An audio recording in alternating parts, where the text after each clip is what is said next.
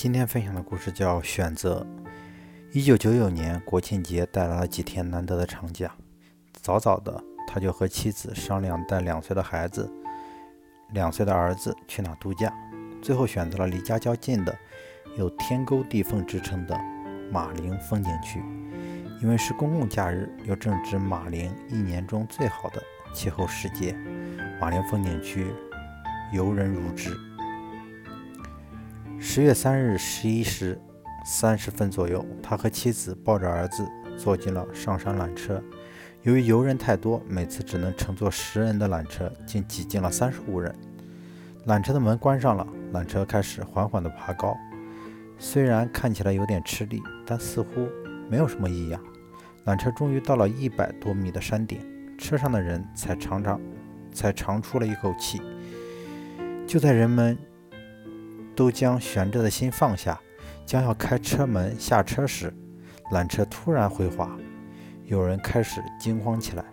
不识厉害的游客向身边的人打听着。随着缆车下速下滑速度的加快，有游客开始大声呼救。可缆车正在七八十米的高空，所有的呼喊都显得苍白无奈。缆车快速地滑向平台，他和妻子似乎已预感到什么，起初也随着躁动的游客喊着求救。当他们意识到求助求助已于事无补的时候，反倒镇静下来。缆车继续回滑着，滑到五六十米高处时，突然“啪”的一声巨响，缆车下滑速度骤然加快，咔嗒咔嗒声。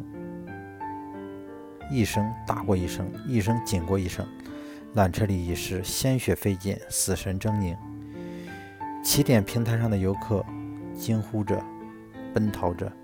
他和妻子或许已经知道，生还对于他们似乎已不太可能了。他们想，他们想到的是怀里嗷嗷哭着的儿子。他猛地转过头，对身边的妻子大喊道：“降落的时候，把儿子举起来，举起来！”她想说些什么，但平台已近在咫尺。她想从丈夫怀里抢过儿子，但这个动作还没来得及做出来，轰的一声，缆车已重重地摔在平台上。顷刻间，红色的缆车完全变形，四边的框架向外张开，缆车玻璃震得粉碎，箱体的铁皮被掀掉，车厢内的座椅扭成 S 型，车厢里的人。手脚缠绕，相互重叠，一些人的臂骨、腿骨折断后穿出肌肉，血肉模糊。车体内剩下几厘米深的鲜血，整个车一片红色，一片血色。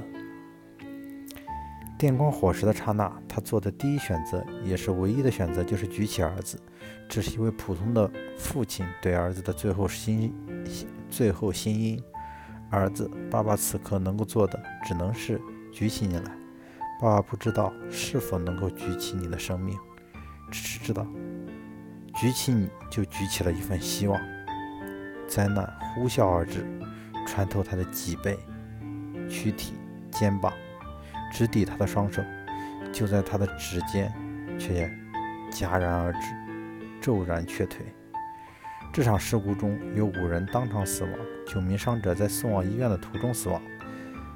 他和妻子双双未能幸免，但受伤的二十几人中，年纪最小的他们的儿子却受伤最轻，仅仅是嘴唇受了一点点轻伤。千钧系于一发，生死系于一瞬。生命沉结的刹那，他举起了儿子的生命，举起了一个鲜活生动。深爱的子，爱。无论多么突急，多么骤猛，多么暴烈，在那呼啸而来时，都来得及留下一个空间给爱。